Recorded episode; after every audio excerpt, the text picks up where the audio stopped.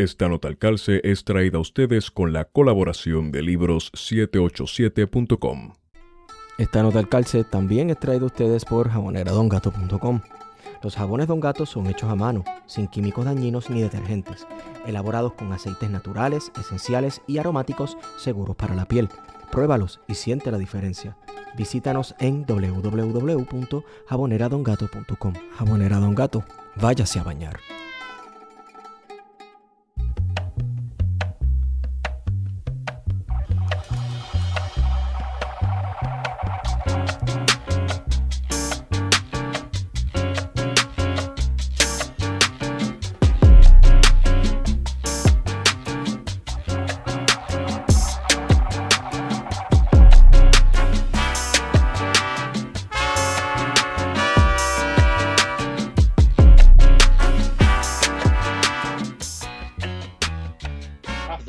Asesor de tutoría Estamos, estamos y ser grabando. asesor de alcalde.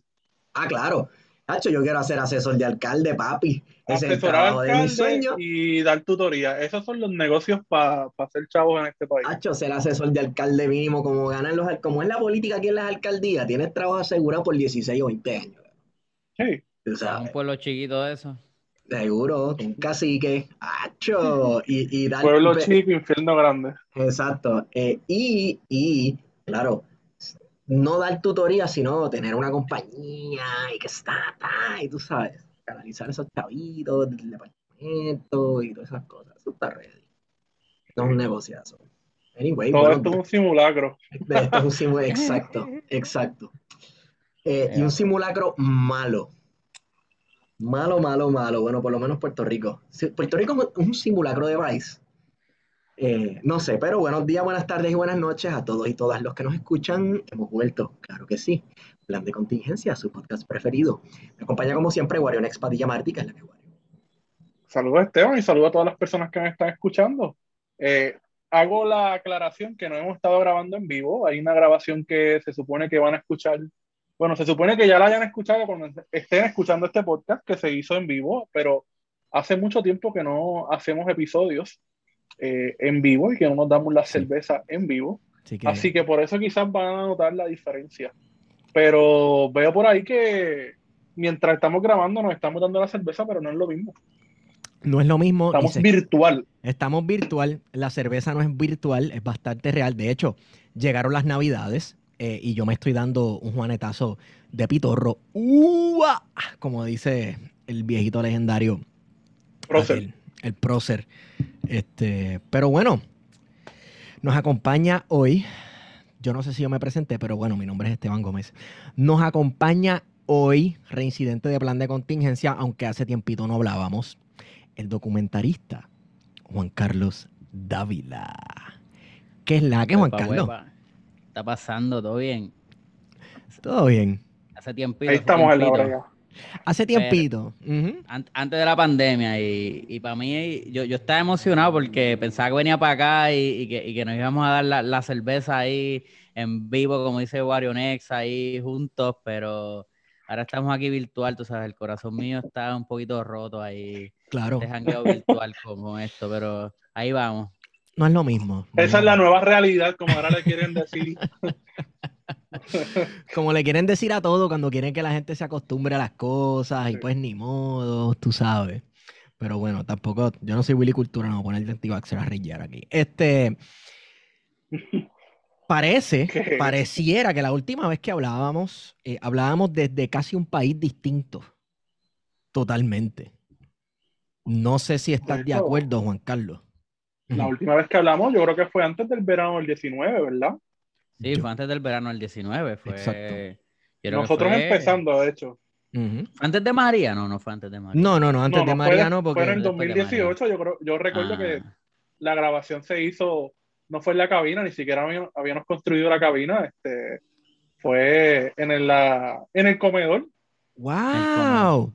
Sí. Es cierto, no fue ni en la cabina. Así que estamos hablando que esto fue hace varios años ya. No habíamos recibido la bendición estadista de Doña Miriam la última vez que hablamos. Pero bueno, eh, para el que... Muchas cosas han cambiado desde entonces. Sí, definitivamente. Para el que no tú sabe, veas, por eso la nostalgia es mucha, tú sabes. Sí. Es esa mesita y toda la pendeja. de hecho, la nostalgia está de moda. La nostalgia está de moda. No sé si, ¿verdad? Obviamente e- es súper obvio que todo el mundo se está vistiendo como si fuera 1996. La ropa noventosa está de moda. Este, pero también los popu- bueno, los populares viven de la nostalgia, qué carajo. Iba a decir algo de los populares, pero esa gente vive de la nostalgia y piensan que todavía es 1952 y que Puerto Rico es esta joya súper importante para los Estados Unidos, pero bueno, este, yo creo que nunca lo fue anyway. Eh, para el que no sabe, Juan Carlos Dávila, Juan Carlos Dávila eh, es documentalista, como mencioné, y dirigió el documental Vieques, una batalla inconclusa. Además, viene a presentar su nuevo trabajo, Simulacros de Liberación. ¿De qué trata más o menos este documental, Juan Carlos? Pues mira, pues este documental eh, es un documental sobre, primero, la lucha contra la Junta de Control Fiscal que comenzó en el 2016 y retrata una serie de procesos que se dieron en Puerto Rico, particularmente siguiendo la jornada Sacaron las promesas, que se han dado en contra de la austeridad. Eh, ya sabemos que después de que la Junta eh, estuvo, eh, o sea, comenzó en el 2016, eh, ha habido una serie de, de ha, ha habido una serie de medidas de austeridad que han estado en todo el país y, toda- y a todas las agencias de gobierno las han terminado, terminado de, de desmembrar, tú sabes. Sí. Porque ya estaban, ya las estaban cortando, pero la Junta de Control Fiscal vino a acabar con lo que quedaba, ¿no? Y, y pues el documental eh, sigue, sigue, sigue esa lucha anti-austeridad enfocada en esa, en esa resistencia, particularmente desde enfocada en, en- en eso que, que ha sido la jornada Sacaron las promesas eh, contra la Junta de Control Fiscal, pero eh, como, todo, como todas sabemos, ha habido una serie de procesos también en los últimos años que tampoco se pueden ignorar y que están muy vinculados eh, con, esta, con estas políticas nuevas neoliberales. Y, tuvimos, por ej- y también tuvimos pues, eh, los efectos del cambio climático, como el huracán María, y posteriormente Ricky renuncia. Y, Sí. el, y el huracán María, pues también devela ese problema de haberle quitado tantos fondos a las agencias gubernamentales, lo, lo frágil que estaba el país, ¿no? Eh, sin la falta, con, con la falta de recursos, ¿no? Correcto. Eh, y, y el documental persigue, sigue, sigue esos procesos que se han dado aquí en Puerto Rico desde el 2016 hasta el 2020, donde básicamente pues hemos tenido, eh, como estaba diciendo anteriormente, una junta de control fiscal, luego tuvimos el huracán María y luego te- eh, tuvimos eh, Ricky renuncia. Y de alguna forma trazar una línea eh, de eh, los procesos de lucha mirando estos, estos tres eventos eh, masivos. Es un documento... no, te iba a preguntar. es como una, Ajá. ajá, que era una recopilación, ¿verdad?, de nuestra historia reciente eh, en términos de, de historial de alguna manera, o más que todo documental, esos espacios de lucha que se han estado dando estos últimos años, desde el 2016 para acá, que fue cuando se, se aprobó y se implementó promesa, que viendo, viendo el documental empieza en una actividad en la que de hecho yo estuve, una actividad que para mí fue estuvo extremadamente cabrona, que fue la del 31 de octubre, eh, 31 de agosto, perdón, en el condado, cuando sesionó por primera vez la Junta de Control Fiscal y estos cabrones llegaron hasta en bote. Eh, Sí, sí. Y hay un pietaje tuyo, ¿verdad? En ese, en ese, en ese documental que, que me recordó, ¿verdad? Lo que uno estaba sintiendo en ese momento, porque ahí había mucha gente manifestándose, pero el componente de seguridad era impresionante. No solamente autoridades locales, ¿verdad? Entiéndase la Policía de Puerto Rico y sus distintas divisiones eh, de brutalidad policíaca, eh, sino también, ¿verdad?, de las autoridades federales que estaban dando vigilancia aérea en edificios, francotiradores, eh, helicópteros, lanchas. Eh, era literalmente una, ¿sabes? Un- son visuales de, de películas, porque Claro. los que estuvimos allí, eh, obviamente uno sentía, ¿verdad? Uno estaba impresionado por lo que uno estaba viendo, ¿verdad? Cómo, la, cómo las fuerzas del orden público, entre comillas, se desplegan para proteger a unos gringos, que en su mayoría eran gringos y dos o tres locales Sí, que querían correcto. asistir a, a- a esa actividad. Pero cómo desde ese momento se articuló una respuesta que yo creo que era una respuesta que no respondía a los partidos, era una respuesta ciudadana. Sí. Este, en el sentido de que no fueron los partidos tradicionales los que respondieron eh, a, a, lo que estaba sucediendo en promesa, ¿verdad? Y me refiero en términos legales, ¿verdad? Porque, ah, no, vamos a radicar esta, esta resolución, esta, este proyecto de ley, o vamos a, a, a, utilizar los tribunales como un instrumento para detener la implementación de promesas. Si no, se trataba de, de accionar, ¿verdad? De poner el cuerpo eh, en la protesta. Y eso yo creo que es lo primero que uno ve en el documental, que rápido dice, ok, esto va por aquí, va a narrar, ¿verdad? De cómo entonces la resistencia a promesa se da eh, en la medida en que cada una de esas personas que estuvieron allí presentes pusieron su cuerpo, eh, ¿verdad? Su físico para hacerle frente a, a promesa. A mí siempre me ha impresionado ver los despliegues de fuerza por parte principalmente de la policía de Puerto Rico no me, no me sorprende porque siempre están ahí, ¿verdad? Pero por parte de agentes del gobierno federal que siempre, ¿verdad? Se ven un poco intimidantes porque la vestimenta es distinta y andan con estos chalecos que parecen del ejército y andan con un armamento bien pesado. Este, y, y la cuestión de los, de los helicópteros y llegar en bote y los francotiradores en los techos ¿Qué está esperando esa gente que pase? O sea, estos despliegues de poder en realidad son medidas de seguridad, son contingencias de seguridad, este, por si pasa algo, o son despliegues de poder para que la gente se quede, uh, así como pasmado, con las armas o algo así. No lo sé. Y, y, más que todo, ¿verdad? Este, porque yo vi el pietaje y yo dije, caramba, ya este Juan Carlos estaba pensando hacer el documental cuando estaba ocurriendo esto, simplemente fuiste a grabar eh, como un mero espectador, con, pensando, ah, pues a lo mejor esto me puede servir quizás para algún, para algún documental o, o simplemente grabaste y ya. ¿O es un instinto ya como documentarista tener la cámara a la mano por si pasa algo interesante? Porque, tú sabes, eh, es una pregunta válida. ¿Ya tenías en mente hacer un pues mira, pues mira, un, un, poquito respondiendo también al comentario que dijiste ahorita, ¿no? Como que yo pienso que es un despliegue de fuerzas, ¿no? Es, es un, un, show, es una cuestión de intimidación, ¿no? De que sí. nadie se salga de la línea porque aquí estamos, más que realmente sea seguridad, o como lo quieran llamar. Y se nota también después del huracán María, y esto es lo que el documental demuestra, ¿no? La, la gran fuerza militar que se movilizó para, para, Puerto Rico después del huracán María, que, ni atend, que, ni atendieron, que no atendieron realmente eh, los problemas inmediatos que habían. Pero cuando, eh, volviendo entonces a, esta cuestión de, de, si voy pensando en eso, ¿no? Yo siempre trato de que todo lo que yo grabo eh, tenga algún fin, ¿no? Que no se quede engavetado en mis discos duros y en mi computadora. Y, y, trato de alguna forma que tenga, que tenga alguna salida, ¿no? Eh, sea, sea que, alguien también lo necesite para otro proyecto que, que no sea el mío, ¿no? Pero, y esta vez, eh, yo, yo, yo, quería como que trabajar el tema de, de, la deuda en Puerto Rico, ¿no? Era como que después del documental de Vía, que es una batalla inconclusa, yo quería eh, explorar esto de la deuda. Y pues una de las cosas que fui a grabar fue este, este esta primera eh, protestas contra promesa. Bueno, habían ya varias protestas, pero esta fue la primera que se dio, con, eh, diría yo, más, más masiva y que, y que literalmente pues, tuvo un impacto de cancelar un proceso, eh, de tener un, proceso que no ocurriera, eh, el cual no se dio. Pero, y pues, y, y, y viéndolo así, pues me, me, parecía esencial, ¿no?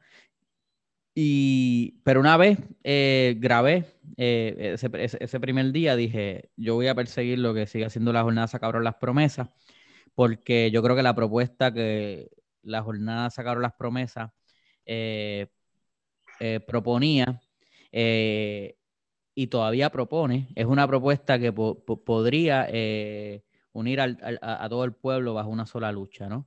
Es un poquito como lo de Vieques, porque yo pienso que ese ese lema de se acabaron las promesas es, es, muy, apela mucho a, por ejemplo, fuera la Marina de Vieques, ¿no? Es algo que independientemente tu tendencia dentro de la izquierda o dentro de cualquier movimiento político progresista, es algo que eh, probablemente existe un consenso, ¿no?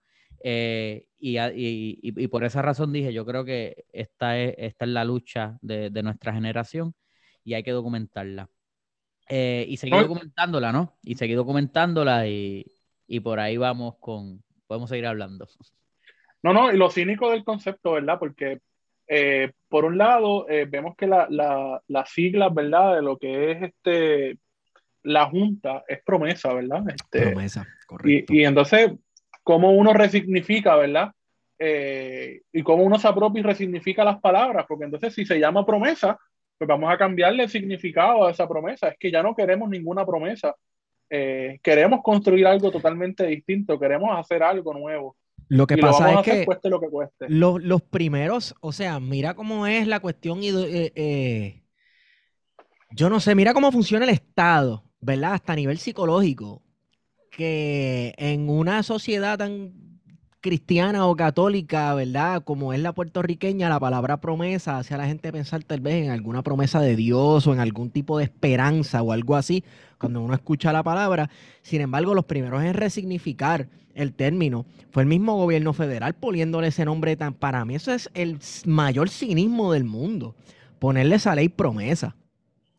No sé si ustedes están de acuerdo, pero... Eh, quizás la cuestión de se acabaron las promesas es entonces retomar el término, porque eh, ponerle promesa a la ley que comprobó de una vez y por todas como que la estocada mortal, ¿verdad? Al estatus político de Puerto Rico y, a lo poco que nos quedaba también, este, es un poco cínico, es un poco, no sé, por parte del gobierno federal.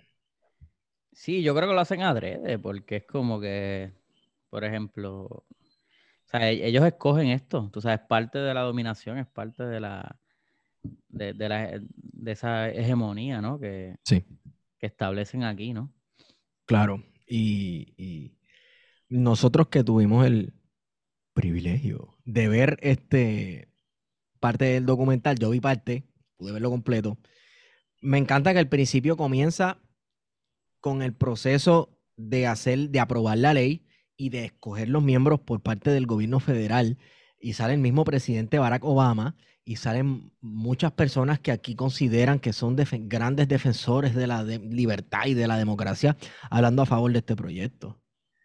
Este, que el, comenzar con eso ya delimita por dónde va el documental también y, y cuál es la relación de los puertorriqueños con este, gran gobierno propulsor de las libertades. Sobre todo, sí, sí, sobre todo con, con los sectores que eran más progresistas, ¿verdad? O que se han pintado en Puerto Rico como progresistas, que son los demócratas, ¿verdad? Y hablamos específicamente del Partido Demócrata, que vimos, por ejemplo, personas como Luis Manuel Miranda, eh, que fueron de, los de las principales voces eh, para que llegara promesa a Puerto Rico. Eh, y no estamos hablando de poca cosa, ¿verdad? Aunque a mí me importa un carajo Lin Manuel Miranda, pues sabemos que tiene un público bastante grande. Eh, así que lo que él dice, pues tiene, ¿verdad?, resonancia en la opinión pública. Entonces se creó un consenso en torno a promesa, utilizando a personas como Lin, Manuel Miranda y otros, ¿verdad? Figuras de renombre eh, en la política, ¿verdad? Y en el, en el asunto cultural también que, dijeron, pues mira, no hay alternativa, la única alternativa que hay es promesa, esto es lo que hay, y vamos a tener que hablar con ellos. Entonces, eso, ¿verdad? Queda también plasmado y bastante documentado ahí al principio de, del documental. Que el verdadero villano o el Sith Lord detrás de todo eso es el papá, ¿no? Este, Luis Miranda. Sí, Así que, exacto. Que, que, mueve la política eh, latina allá en Estados Unidos, ¿no? Correcto. Y, y que y que tiene muchos intereses aquí en Puerto Rico y es una persona muy peligrosa, ¿no? Sí. Juan Carlos, ¿cuál fue el primer pietaje que tú cogiste y decidiste, ok, esto va a ser un documental de esto?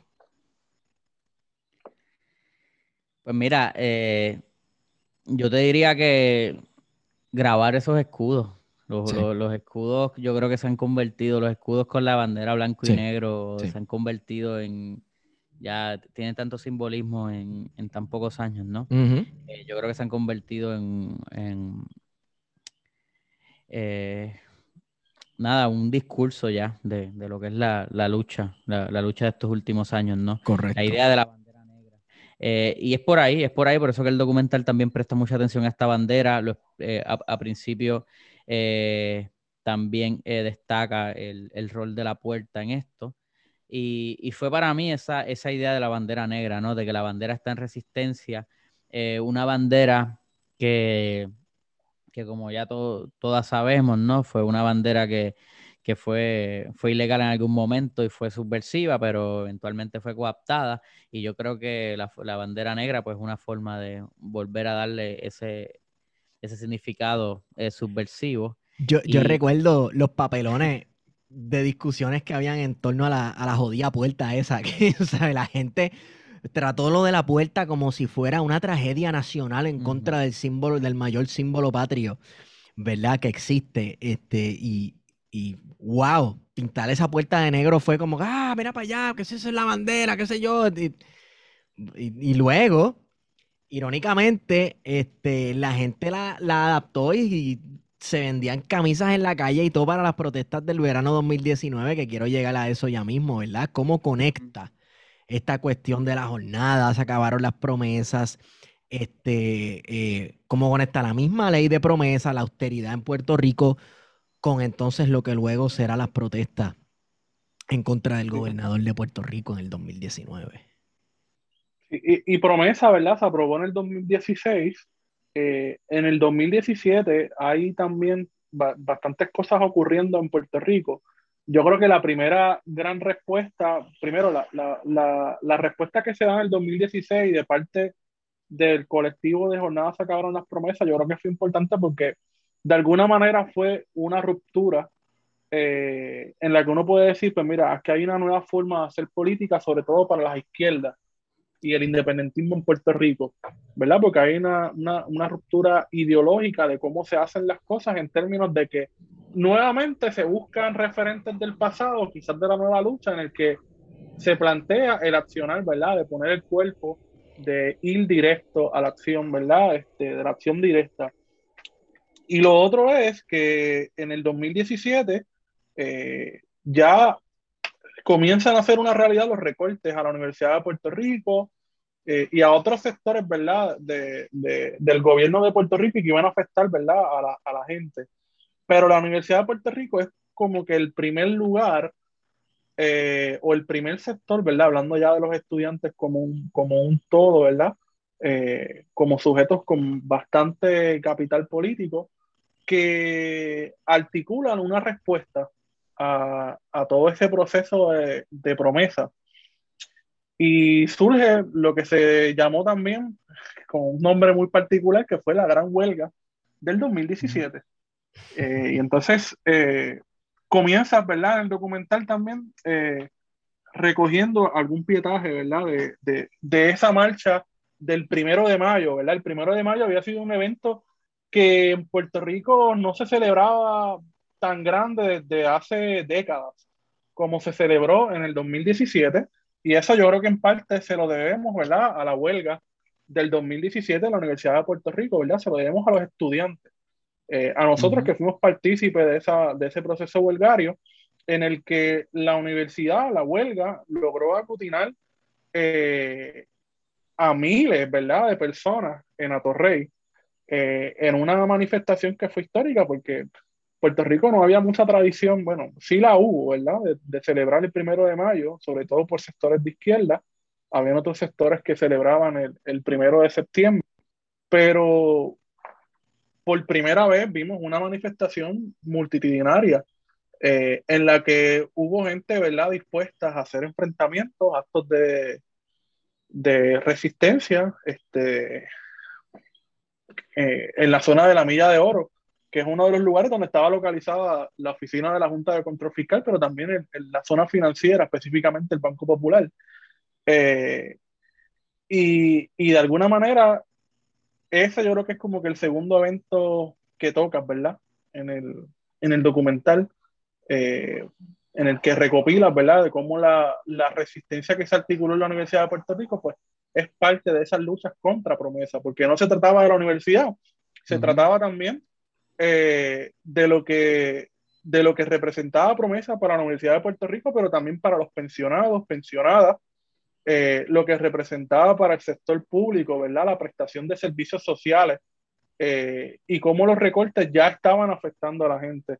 No era una cosa de que no, eso va a ocurrir en dos, tres, cuatro años, no, es que ya esos recortes están afectando a la gente, están afectando a los estudiantes, están afectando a los profesores, profesoras, a los pensionados, pensionadas, eh, estaban afectando a los, a los servidores públicos. Bueno, eh, esto es otra cosa, ¿verdad? la temática central, y es bien curioso, es la austeridad, ¿verdad? Y tú utilizas una frase bien clave. ¿Cómo yo hago un documental sobre la austeridad? Pues bueno, eh, la mejor forma de tú saber sobre la austeridad es ver quiénes la están combatiendo y cómo, ¿verdad? A las personas más afectadas por la austeridad quiénes las están combatiendo y cómo. Este, pero lo que pasa es que, y esto yo creo que es parte del proceso creativo de cualquier persona cuya tarea incluya la recopilación de datos y es cuando tú paras, porque todavía el tema central de este documental se está desarrollando y se está dando hasta ahora, hasta el sol de hoy, incluso la discusión del proyecto, este, ¿cuál era? el el plan de ajuste. El plan de ajuste, ¿verdad? Es algo que es súper relevante y ahora se están levantando, se están reavivando unas luchas eh, a causa de, la discusión de este plan de ajuste. Cuando tú decides, estos son datos suficientes, esto es pietaje suficiente, vamos a montar este muñeco. Pues mira, la realidad es que yo empecé a editar esto antes de saber cuándo tenía el, el final ya, porque ya dije, ya aquí tengo un monstruo que si no lo empiezo a editar y no empiezo a darle forma y no veo a ver cómo está la cosa, nunca me voy a, voy a quedarme grabando, ¿no? Sí. Y yo pienso que tampoco em, eh, la, el, el, documental no tiene un fin que, que cierre qué sé yo qué, no, yo hubiese querido eh, dar, eh, completar este documental con que se terminó derogando promesa, se fue la Junta de Control Fiscal de Puerto Rico. Y Puerto Rico, es independiente. Y Puerto Rico es independiente y, tenemos la República, pero, eh, pero no, no es así, ¿no? Es, un documental que, que realmente, pues, ahora mismo lo que, lo que termina, de, de hecho termina, bueno, no voy a decir con qué termina, aunque pero este, para que la gente lo vaya a ver. Pero este, nada, termina con los mismos problemas que estamos viviendo ahora, así que eh, es más bien como que yo lo que traté de terminar es, eh, es como que darle un cierre a un, a un periodo, así que más, bien que, que, a la historia, a un periodo. Y el periodo pues lo marca eh, quizás ya esta parte de, de, que los desastres cada vez son más. Y en ese momento, en el 2016, pues los desastres Todavía no habíamos tenido el huracán María, no habíamos tenido la pandemia, no habíamos tenido los terremotos. Así que ya, eh, ya, está, ya estamos viendo todo esto. Así que este es el problema. Por eso es que había que, había que tener un, país estable. Por eso es que no se le pueden estar recortando este, eh, fondos a, eh, a las agencias de gobierno. Sí. Por eso es que no se pueden estar recortando fondos públicos, ¿no? Y es como que ahí, yo creo que yo, el documental llega hasta hasta el punto donde va a comenzar ese apocalipsis de Puerto Rico, que espero que no sea así, pero es como que eso, es lo que, lo que, lo que todo apunta, lo, que estamos viendo, ¿no? Porque con la crisis del cambio climático y demás, pues Correcto. a eso es que nos enfrentamos. Y entonces, eh, ahí es que lo, trato de, terminar eh, con, una, con una pregunta abierta, ¿no? Y, pero cuando yo decido dónde terminarlo, es cuando pasa Ricky renuncia que digo, bueno, pues vamos a por lo menos a, que haya una victoria. Y entonces, este, y, me, y busco, busco la forma de editarlo, eh, enfocándome en que eh, Ricky renuncia sea, sea esa última escena final. Pero, pues, básicamente, mientras el año que estuve editándolo después de Ricky renuncia, pasaron un montón de cosas. Claro. Que esto, pues, lo que hace es que, que no, que es una invitación para realmente el documental para reflexionar nuestra condición colonial en estos momentos. Como mencionamos al principio, o sea, eh, desde la última vez que hablamos, incluso desde la, la, última escena que utilizaste para el documental, Puerto Rico eh, ha cambiado un montón. O sea, estos últimos dos, tres años han sido unos años de cambios vertiginosos para, para el país. Drásticos eh, para mal. en realidad, yo, yo soy medio así. Hoy estoy medio pesimista como Wario. Este, yo digo que mucha más combatividad es necesaria en los procesos que se están dando ahora mismo porque nos están arrancando la isla de debajo de los pies, literalmente. Eh, ¿Cómo comparas ahora con aquel momento, con el último momento con el que cerraste el documental en Puerto Rico de ahora? Eh, bueno, el, documental llega, habla, llega hasta la pandemia, llega hasta, hasta, básicamente, ¿no? Llega, llega hasta, un poquito en esa parte. Sí. Pero eh, yo, yo, yo entiendo que, y, y, volviendo a retomar un poquito también de lo de ahorita, que es una cuestión de que ya esto se tiene que ver porque, tú sabes, hay que, hay que tener esta conversación, ¿no? Hay que tener esta conversación y ya yo tengo que sacar esto para que podamos discutirlo, ¿no? Y, ofrecer esta herramienta, ¿no? Y esperemos que mucha gente pues, pues lo vea y, y, para eso está y para eso es que hemos trabajado para eso. Pero, wow, Puerto Rico, eh, ¿cómo lo vemos? Es que, mira, yo, yo, yo, trato de pensar, yo, yo lo que pienso mucho es en la cuestión de que internacional y creo que a veces, muchas veces no se, o sea, no, no, no, nos vemos, que al ser isla, pues no, somos muy insularistas y, yo mismo me, me, incluyo, ¿no? Pero cuando eh, vemos, eh, cuando me pongo a ver noticias internacionales y uno se pone a pensar en los procesos y hacia dónde está el mundo, eh, cómo está aumentando el nivel, o sea, el aumento en el nivel del mar, el aumento en la temperatura del planeta, y nosotros, nosotras en Puerto Rico no estar preparados y tener un país donde tenemos al, al fucking gobernador hablando de... De, de, carros calcacha. Ajá, de carros calcacha y de que dan incentivo a los carros de lujo cuando no se están atendiendo los problemas de lo que viene por ahí, porque es bien real que vamos a tener unos, tiempos bien fuertes. Qué clase eh, cabrón ese Pierluisi. Es, es, lo que, es lo que preocupa. Yo te diría que quizás eh, lo, que, lo que vemos ahora es, es que cada vez está más cerca el desastre. Eh, y cada vez está más cerca el próximo desastre. Y entonces es, todo es una bomba de tiempo. Y ahí es que yo siento que para mí que estamos situados y yo lo que quisiera es que pudiéramos por lo menos estar por un, poco más preparado, preparadas para el próximo desastre. O sea que el próximo documental es de cambio climático en Puerto Rico, los efectos del cambio climático en Puerto Rico, porque te veo con esa preocupación constante. Claro, claro, sí, yo creo que como ambientalista y he estado trabajando por mucho, mucho tiempo, pero yo lo, lo que sí, pues, es, es esa, y, y, el documental, por eso también tiene mucho énfasis en, sí en el, en el huracán María, aunque no necesariamente, pues, este, lo, hablo de la cuestión científica, el cambio climático y demás, pero por ejemplo, cuando eh, eh, el foco que hay en el documental a los centros de apoyo mutuo, para mí es una de las alternativas ah, hacia, hacia la cual hay que dirigirnos.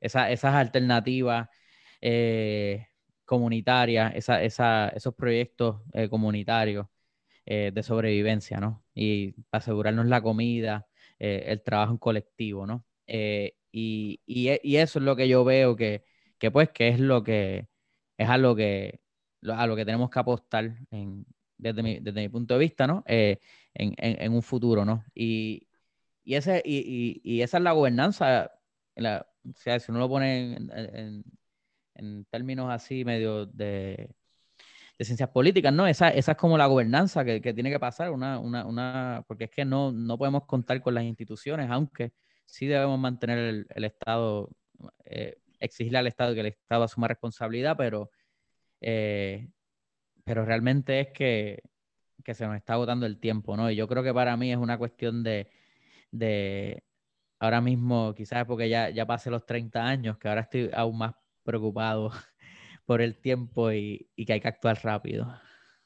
Definitivamente. Y que también, también es un asunto de que hay que construir otros espacios políticos y yo creo que María, ¿verdad?, dejó en evidencia esa necesidad de construir otros espacios de el quehacer político y cómo los comedores sociales, ¿verdad?, o, o, o los mismos centros de ayuda mutua, pues han resignificado pensar nuevamente lo que es la organización eh, comunitaria, social, cultural y política eh, centrándose en las comunidades, ¿verdad? Devolverle nuevamente a las comunidades su voz que ha sido, que fue de alguna manera, porque no es que, no es que en algún momento se la quitaron, sino que, se, que, que, que ha sido monopolizada, ¿verdad? Por la democracia representativa y liberal, en la que hemos delegado nuestra, nuestra, nuestra participación y nuestro opcional político.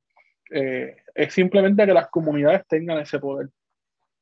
Y sí, al igual que sucedió con los terremotos, eh, los desastres naturales dejan al desnudo todas las carencias de los distintos estados alrededor del mundo. Y yo creo que Puerto Rico, dos veces corridas, no fue la excepción.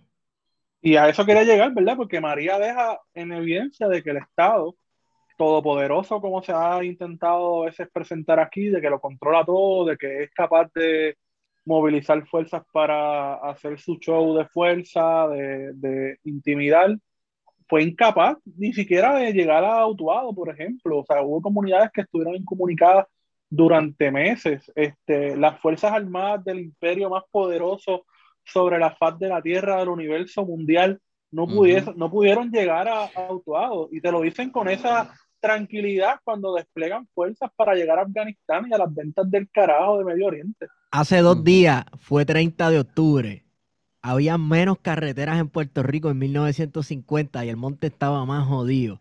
Y la Guardia Nacional llegó a tirar bombazos. Aquí no pudo llegar a llevar paquetes de ajo a tirar, a zumbarlos desde un helicóptero, no me jodas. Tú sabes, obviamente, claro, todo se trata de las prioridades del Estado y para qué sirve el ejército de los Estados Unidos y para qué fue creado el ejército de los Estados Unidos y para qué existe en este momento. Dicho ejército. Y claro, recuerdo también eh, lo que sucedía en el huracán Katrina, ¿verdad? Las carencias del ejército en el desastre del huracán Katrina, que pasó básicamente lo que nos pasó a los puertorriqueños y puertorriqueñas, que básicamente quedaron abandonados por muchísimo tiempo por la ineptitud de ese gran ejército imperial. Pasó lo mismo aquí.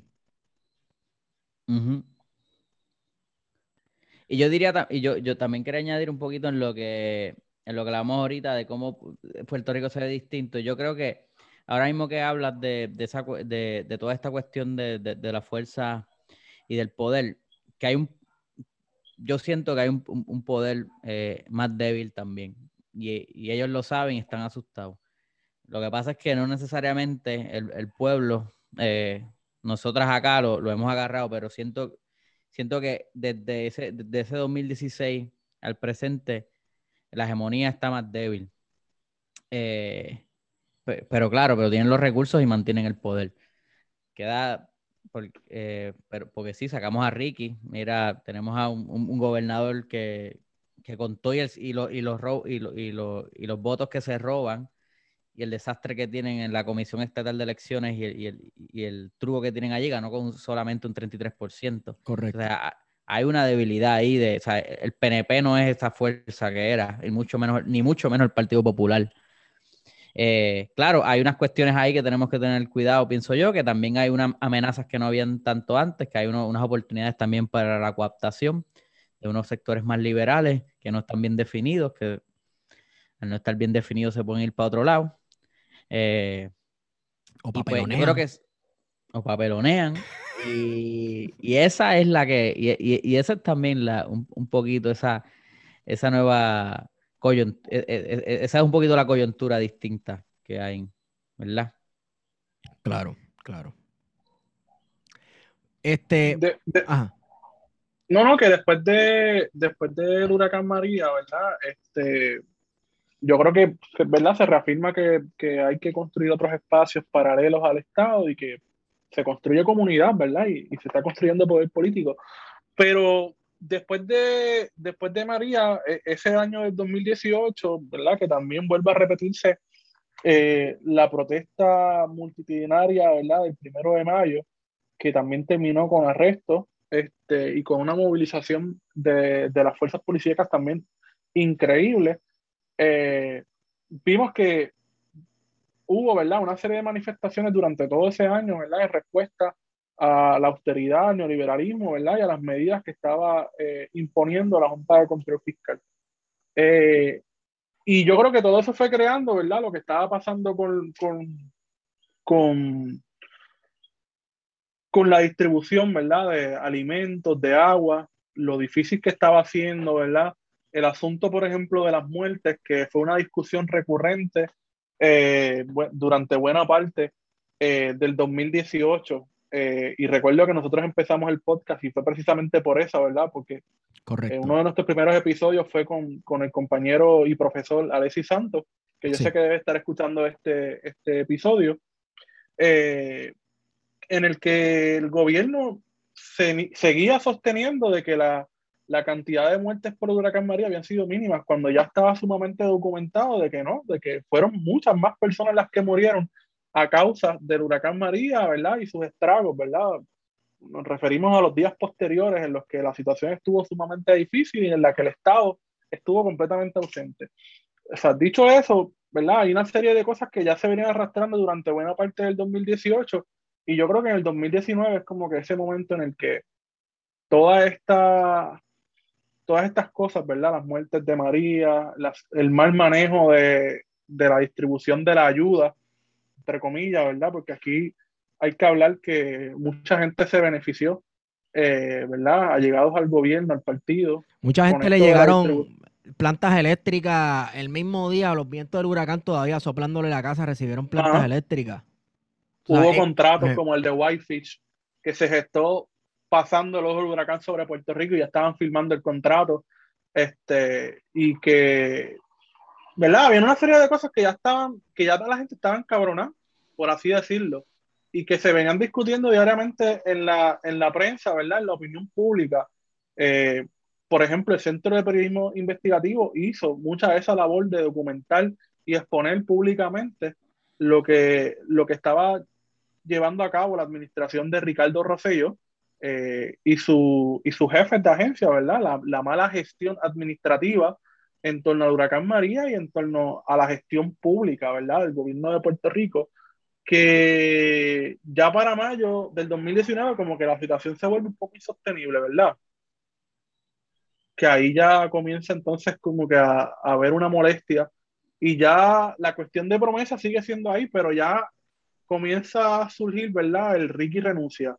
Comienza entonces a, a, elaborarse un discurso de que, ok, estamos en contra de promesas, en contra de la Junta de Control Fiscal, en contra del liberalismo, pero también queremos, ¿verdad? Reclamarle a nuestras personas más inmediatas, que es el gobernador de Puerto Rico, que en ese entonces pues era Ricardo Rosselló eh, Nevares.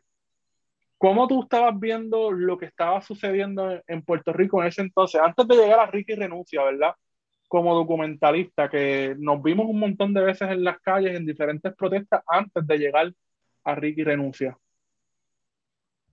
Este, vuelve otra vez como este con lo de ¿Cómo, ¿Cómo estabas viendo la situación de Puerto Rico antes, verdad? Ya después de María y antes de, de Ricky Renuncia. Sea, en términos de, de lo que estaba sucediendo eh, en las personas, lo que estaban sintiendo, lo que estaba sucediendo en Puerto Rico, si pensabas que se iba a, si pensabas que se iba a dar una manifestación de la magnitud que fue Ricky Renuncia, por ejemplo. Pues mira, mira, realmente yo te diría que con, sinceramente, yo no, yo, eso, eh, Ricky Renuncia sup- superó mis expectativas, ¿no? Eh, yo, yo, como, como a muchas personas, ¿no? Eh, o sea, no, no era algo que yo, yo pensaba que iba a pasar, incluso estando esos primeros eh, días allí, yo pensaba que, que, que nada, que esto en algún momento ya la gente se iba eh, a, gastar y, a- y entonces, pues nada, eh, tendríamos, teníamos que seguir la lucha como quiera, como la estamos siguiendo también, aunque sacamos a Ricky. Pero eh, sí es como una, eh, es como una acumulación de, cosas, ¿no? Yo creo que es bien difícil interpretarla realmente, porque también así como eh, doy mi- mis opiniones aquí respecto a, a, las cosas, ¿no? A, a los distintos temas que ustedes están aquí pla- planteándome. Cuando se hace un documental como este, a veces ni siquiera uno tiene tiempo para reflexionar, ¿no? Eh, o, o pensar, ¿no? Eh, estoy sino que documentando y estoy con, a través de las imágenes tratando de, de interpretar y tratando de, de- de darle un significado a algo que a mí mismo me, me- me- da mucha confusión. Así que el documental en gran parte para mí es una- un proceso exploratorio. eh, de yo mismo pensar la política, eh, desarrollar mi filosofía, etcétera. Eh, mi, ideal. Eh, pero entonces, eh, realmente no te puedo decir como que, porque, y es lo que yo busco constantemente. Yo lo que trato con el documental es de, a asegurarme de que, se de, que se documente, de que se retraten unos procesos y no pasen por desapercibidos para que después entonces tengamos ese tiempo de, de, reflexionar y de analizarlo, porque es tan difícil en el momento que aquí en Puerto Rico estamos como que todo el tiempo apagando fuego y todo el tiempo reaccionando. Y particularmente yo siento que en esa época, en, en ese periodo, de entre el 2018 y 2019, particularmente cuando empiezan más duro con los cierres de escuelas, eh, ya después de ese primero de mayo del 2018, que también, eh, tú sabes, eh, el, gobierno nos tiró con todo. Hay, un desgaste, ¿no? y entonces, pero, y, pero entonces no, no dejo de documentar, no, no dejo de perseguir esta historia de la austeridad. Eh, hasta que pues, que llega Ricky y cuando llega Ricky pues hago el sentido y, créeme, estas son cosas que pues que uno sigue pensando y ustedes más que nada, ustedes son historiadores y conocen cómo es esto y cómo la historia se sigue reinterpretando, ¿no? Eh, y que hay que constantemente eh, estar pensándola y, buscarle otra, otra, otras lecturas, ¿no? Nuevas lecturas a los procesos. Pero lo, que con, Ricky yo, yo comprendí es que lo de Ricky no ocurrió en la nada. Eh, lo de Ricky, eh, eh, contrario a lo que mucha gente dice de que fue orgánico o lo que sea, no, no fue orgánico. O sea, ahí realmente, desde mi punto de vista, hay, uno, una, hay dos cosas. Hay una insatisfacción del pueblo, hay un pueblo ya cansado por muchos años, y, que, en algún momento ese vaso de agua se iba a derramar y se derramó con Ricky. Y también, también hay un, un este, hay unos movimientos eh, sociales en este país, unas organizaciones políticas que han mantenido la lucha, eh, no solamente la jornada sacadora de las promesas, sino que muchas otras, el movimiento estudiantil también, que, se, han, que a través de los años, a, a pesar de no tener el apoyo popular, se han continuado, eh, han continuado y se han mantenido consistentes en enfrentar eh, el colonialismo y enfrentar el poder. Y yo creo que esa, ver eso y ver, y, ver, por ejemplo, eventos como el primero de mayo, eh, ayudaron también a sentar las bases para que la gente se diera cuenta de que, bueno, hay que protestar porque no nos queda de otra. Y yo creo que si no hubiese habido movimiento estudiantil, si no hubiese ha habido eh, eh, los primeros de mayo que hubo 2017-2018, si no hubiese habido la gesta que la colectiva feminista también ha hecho eh, ahí frente a la fortaleza, el plantón feminista y demás, si no hubiesen habido procesos como ese, no hubiese pasado Ricky Renuncia. Así que es bien importante que hubiésemos estado en la calle y que las compañeras, las compañeras y los compañeros que han estado estos años ahí en la calle, hayan estado porque fue lo que hizo que no se que no desapareciera esa lucha en la calle, que cuando se dieron las condiciones regresó Enrique y renuncia. Pues mira, eso es algo bien clave, ¿verdad? Y yo creo que por eso hace falta más documentaristas como tú en Puerto Rico. Por, por algo que mencionaste ahorita de nosotros como puertorriqueños y puertorriqueñas estar apagando fuego todo el tiempo, porque en esta isla todos los días hay un papelón asqueroso nuevo que hace que se nos olvide el del anterior, aunque seguimos sufriendo el del anterior, ¿verdad? Y también a, la vez eh, eh, eso hace que también pensemos que grandes movimientos así sociales como en el del 2019 surgieran de la nada, precisamente, cuando ya había un trabajo de base en unos cuadros que estaban trabajando esta cuestión desde hace tiempo, ¿verdad? Y hablaste de la colectiva que en un momento dado ya se sentaban frente a Fortaleza o se sentaban en cualquier sitio y que hacía bueno, si uno se mete a leer los comentarios del Nuevo Día, uno sabe que son, que son unos destroyers. Tú sabes, yo creo que hay gente que, el partido que está en el poder le paga por meterse a estas páginas a comentar estupideces. Te lo juro, porque yo no, yo no le encuentro otra, explicación. Pero esa cuestión de empezar dos o tres solos, empezar dos o tres, qué sé yo, empezar estos grupos por su lado, en unas gestas que no parecen al momento converger, de momento se van conectando estos puntos ¿verdad? Y surgen cosas como los grandes movimientos populares de gente que supuestamente hasta eran PNP que salieron a marchar a la calle porque estaban viendo que sí había una convergencia, ¿verdad? En, estos, en estas denuncias que ya llevaban estos grupos anteriores haciendo por años, por años. ¿verdad? Eso es bien importante. Y lo de que hace falta más documentaristas, en realidad Puerto Rico hay tantas cosas a la vez sucediendo y históricamente eh, han sucedido tantas cosas que definitivamente eh, hacen falta. Yo, eh, no sé, el cine puertorriqueño siempre es opacado, claro, por Hollywood y este tipo de cosas. ¿Verdad? Este, no, nunca se abona tanto al cine puertorriqueño y a los documentales puertorriqueños. Estamos siempre pendientes a la próxima gran cosa que va a salir en Netflix ahora. Este, pero yo creo que necesitamos más documentales y más documentaristas. Definitivamente. Que hagan más aportes al cine puertorriqueño. Y, eso, este, eh, nosotros podemos relacionarnos un poco a eso, hacer un poco de relación, porque nosotros estamos haciendo la serie de 1970 en las cuales, ¿verdad? Eh, hemos hablado con una serie de personajes que vivieron en el momento que se dio este, la violencia del Estado en el 1970, que en muchos casos participaron en las respuestas que se le dio al Estado de diversas formas. Y, uno dice, diablo, mano, este, eh, qué bueno que estamos teniendo estas conversaciones porque esta gente, muchos de ellos están mayores y mucho de este conocimiento, mucha de esta conversación, muchas de estas anécdotas se pueden perder por más trabajo que haya de historiadores en el papel. ¿Verdad? No es lo mismo conversar con esa, con esa gente. Al igual que contigo, no es lo mismo tú entrevistar o leer los periódicos de la época en una investigación que tú estar allí parado con una cámara grabando a la persona o tú tener que estar corriendo del Pepe de los guardias. Tú sabes. Y, entonces, en ese, en, en, en ese sentido, pues digo, inevitablemente tú eres un sujeto de tu documental también. Sí. O sea, tú no eres un objeto estacionario sin vida que no, que no tuvo que salir corriendo cuando los guardias se fueron porque tú eras ahí algo inanimado. Tú, tú, tú sabías a dónde apuntar la cámara o tú como que decidías, ok, aquí este día voy para esta parte de la manifestación, este día voy para esta otra cosa. Que de esa forma se pueden hacer hasta documental de documentales. No sé si, si ¿verdad? Como en los trabajos de historiadores que, que lo que se hace es análisis de discurso este, eh, yo creo que se puede hacer algo con este tipo de trabajo que tú hiciste eh, en simulacros de liberación. Definitivamente, porque tú estás insertado dentro de, la acción como sujeto también del documental. Eh, más documentaristas, por favor, más gente con cámaras por ahí, pero sabes, que hagan cosas buenas.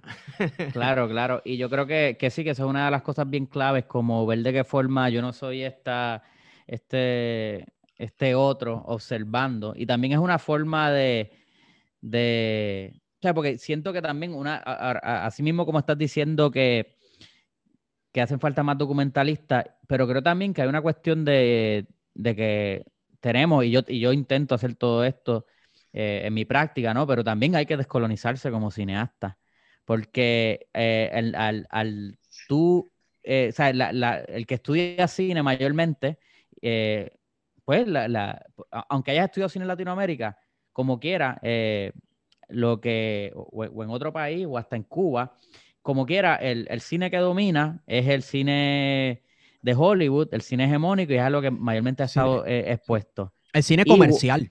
el cine comercial. Y también las prácticas de cómo se graba ese cine comercial. Porque si yo pensara de que yo iba a hacer este documental y necesitaba tantos asistentes y tantas luces y un sonido tal y lo otro, el documental no existiría hoy. Sí. Eh, y entonces, pues es una forma de yo también tratar de cuestionarme la práctica. Y, y creo que también este, una cuestión de, de, que hace falta una diversidad también. Hace falta diversidad este, de, de cineastas porque pues, la, la, la, realidad es que la mayoría de las personas que tienen oportunidad de estudiar cine y posteriormente hacer cine vienen de unas clases privilegiadas y, este, y la mayoría son hombres blancos. Y entonces eso es una cuestión también que hay que, que también yo eh, entiendo que hace mucha falta y por eso tenemos, eh, no tenemos eh, quizás un, cine más radical como, ¿sabes? Porque yo hablo con tanta gente cabrona que podría hacer tantas películas tan cabronas y no las están haciendo. Y, y hace falta no solo eso, sino que hacen falta más mujeres, más personas LGBTQ, más personas trans, más personas negras, eh, haciendo películas también. Y, este, y romper con, con la y romper con, con, la forma en que se hace el cine también, porque a veces la forma, incluso yo que quiero a veces todo perfecto, pues lo, lo, de querer hacerlo todo como es por el libro, pues te puede limitar también el capturar la historia, ¿no? Sí. Bueno, o sea que me, me estás diciendo que hay o no hay una manera perfecta. ¿Hay o no hay una manera perfecta de hacer un documental? ¿Hay un manual de hacer un documental? Mi internet está medio chueco, por si acaso. Yo creo que no, yo creo que no hay forma correcta, yo creo que no hay forma correcta eh, de hacer el documental. eh, yo creo que lo- lo- lo- yo, yo creo que el documental eh, es uno también, uno de esos géneros que más se presta pa- para exploración y, pa- y para la experimentación. El documental puede ser bien experimental y eso lo hemos visto en los documentales cubanos de Santiago Álvarez, por Sí. ejemplo. Eh, que sí, que es un género que se presta para eso, como el video musical también, que está hecho, la mayoría de los videos musicales son una mierda, pero el género de video musical es para es pa que se vuelva loco el director y haga unas cosas Sí. ahí psicodélicas. Yo he visto unos videos. Mira, espérate un momento. Yo he visto unos videos musicales que a mí me vuelan la cabeza. Incluso hay dos o tres reggaetoneros por ahí que cogieron un poquito de capacidad, parece, y se buscaron unos directores de videos musicales para escribir unos scripts que uno Ujú. dice, ok, esta gente eh, no le tiene miedo a salirse de lo que regularmente se hace en este género, ¿verdad? Y yo creo que también con los documentales, eso tiene mucho que ver, no, este, como tú mencionaste ahorita, esto tiene que ver con no hacia dónde está apuntando el lente o hacia dónde apuntas el lente, sino quién es el que está apuntando el lente y para qué y para contar qué tipo de historia. Así que yo creo que en ese, en ese caso sí, es verdad. Hacen falta más personas, ¿verdad? Más ojos con más lentes apuntando en varias direcciones. Desde abajo, claro, ¿verdad? Este, desde abajo, porque yo, yo pienso en documentales, ¿verdad? Y los primeros documentales que uno vio cuando chiquito, por lo menos yo, eran estos documentales de National Geographic que, que, son como bien eh, antropólogo inglés del siglo XIX. Vamos a ir a este lugar lejano, remoto y exótico a apuntar el lente a donde esta gente que son unos bárbaros para impresionar al que está viendo cómo viven estas personas y lo distintos que son este, eh, ante nuestros ojos, ¿verdad? Y, y cambiar un poco la mirada de eso hacia nosotros mismos, ¿verdad? El lente, apuntarlo hacia donde nosotros mismos, tú como partícipe del documental y como sujeto también del documental. Eso está cabrón. Sí, sí, porque quienes financian también eso, y eso es un, un- gran reto que uno tiene también, ¿no? Que quien financia y, y- y da, chao- y, y da dinero para que se hagan documentales que, que son carísimos, ¿no? Eh, Lo que están buscando es eso, ¿no? Como que ese, ese documental que de- ¿sabes? continúa, ¿no? Y lo hemos visto como han representado a Puerto Rico después de María, que se han hecho, yo no sé, como 20 documentales o más. Tú sabes, cómo, cómo es ese, esa, ese acercamiento y esa forma en que se cuenta la historia, según y tal, tú la estás describiendo, Esteban. Sí. Eh, a mí me gusta llamarle, por lo menos lo que se hizo con Puerto Rico fue disaster porn. Disaster porn. es- Es disaster porn. Como, o sea, y, los, y todos los, y los libros que se escribieron, un montón de libros que se han escrito de Puerto Rico en los últimos par de años es disaster porn. Y ay bendito, ¿verdad? Que, que obviamente es muy distinto, muy alejado a lo que tú estás haciendo, que desde el segundo uno de tu documental es combatividad por ahí para abajo, es respuesta, no es ay bendito. Este, pero sí, mano, eh, eh, yo creo que el disaster porn vende, ¿verdad? Por eso las películas como Day After Tomorrow y las películas que, yo no sé, de alguna manera u otra hicieron que The Rock, Dwayne Johnson se fuera a los puños con un terremoto, con un edificio prendido en fuego. Yo no entiendo, ¿verdad? Cómo estas nuevas películas, pero eso pega. Eso Bueno, ya pega. viste la última película de Mel Gibson, ¿no? Ah, la del huracán. Que se la grabaron aquí, ¿verdad? Esa la grabaron aquí, que Sacho sale Johanna Rosalí, saluda a Johanna Rosalí, que no lo voy a chotear, pero Hacho, Johanna, le metiste bien duro en la película, pero claro, pues después me puse triste porque, eh, pichea, qué clase de porquería de película esa de Mel Gibson, con la excepción de la excelente actuación de Johanna Rosalí, de verdad que quedó bien cabrona. La voy a ver por Johanna Rosalí nada más. Pero, de- pero, pero déjame decirte algo, esa película presenta a Puerto Rico y a nosotros los puertorriqueños como eso mismo, como una cuestión exótica también. Incluso eh, eh, los buenos de la película son gringos. Hmm. Y los malos de la película son puertorriqueños, ¿verdad, Wario? Sí, pues, hay, una- sí, hay una cuestión, y yo creo que eso lo vemos todo el tiempo en la cuestión, porque es lo que decía eh, Juan Carlos ahorita, de que hay una perspectiva de colonial que hay que darle al cine y lo está haciendo, y es la cuestión racial, eh, Oh, sí. ¿verdad? De- y de superioridad civilizatoria, ¿verdad? Porque se trata de que ellos son la civilización avanzada, dominadora, y entonces la gente que está en Puerto Rico, pues son incivilizados, falto de culturas que hay que llevarle la educación y la civilización occidental para que modifiquen sus conductas. Y eso es lo que se ve un poco en la película, pero es lo que se ve en la relación asimétrica colonial que hay en Puerto Rico y cómo la respuesta de Trump, por ejemplo, fue, pues vamos a llevarle papel de papel toalla. O sea, ¿quién carajo necesita papel toalla en medio de una emergencia como el huracán María a semanas? Trump se cree que uno va a poner papel toalla en el techo de la casa para que no le lique el techo o algo así. Yo no sé si ese tipo sabe cómo funciona pues, los sellados de techo y, y, y todo. Y pero, la ah, respuesta, humillante. básicamente, ¿verdad? La, la respuesta en general, ¿verdad? De, de, de Washington, de las agencias como FEMA, por ejemplo, pues fue esa, fue tratarnos de la forma más horrible posible, como si no fuésemos personas. Correcto. ¿Tú, tú no piensas, Juan Carlos, todos los días no se te ocurre una idea nueva de hacer un documental de cierto tema sobre Puerto Rico? ¿No estás pensando eso todos los días o tú eres bien enfocado con tus proyectos y you stay in your lane? No pasa, pasa, pasa todos los días. Pero, pero trato de, de ponerme gringolas, tú sabes, y decir, Sí. tengo que terminar este proyecto para seguir. Pero asimismo, como, como, como también te estoy diciendo, ah, estuvimos hablando de la diversidad, me gustaría ver de qué forma, es- estoy bien abierto a la colaboración eh, y es algo que me interesa eh, trabajar eh, a, futuro, a, a corto plazo, empezar más colaboraciones con, con, con otros artistas, que no sea solamente también, de- de- puede ser del cine o de, o de otros espacios. Si necesitas contar historia. historiadores, si necesitas historiadores, este, pues nos avisa, no sé. Ahí estamos, pues abiertos a la colaboración. Porque eh, esa es la cuestión, esa, esa, esa como que también siento que, que, que también yo, yo tengo una, tengo una forma de ver la vida, pero a mí me encanta ver cómo otros artistas lo ven, cómo eh, otros pensadores lo, lo, lo están, lo están pensando, tú sabes. Este, o sea, me, me, me, gusta mucho eso y me gustaría, lo, lo que me gusta también es ver de qué forma, pues, eh, proyectos pueden conversar más, porque y, eliminar un poco esta misma cuestión de que cada grupo de alto, cada cineasta tiene como que su kiosco, su corilla. Es bien difícil, ¿no? Porque también hay la parte de descolonizarnos un poco. Eh, pero, pero e- es una de las cosas que, quiero, que, también me, me gustaría ir trabajando, ver de qué forma, pues, eh, también puedo participar en que ocurran otros proyectos y no sea solamente el proyecto que yo dirijo, ¿no? Correcto.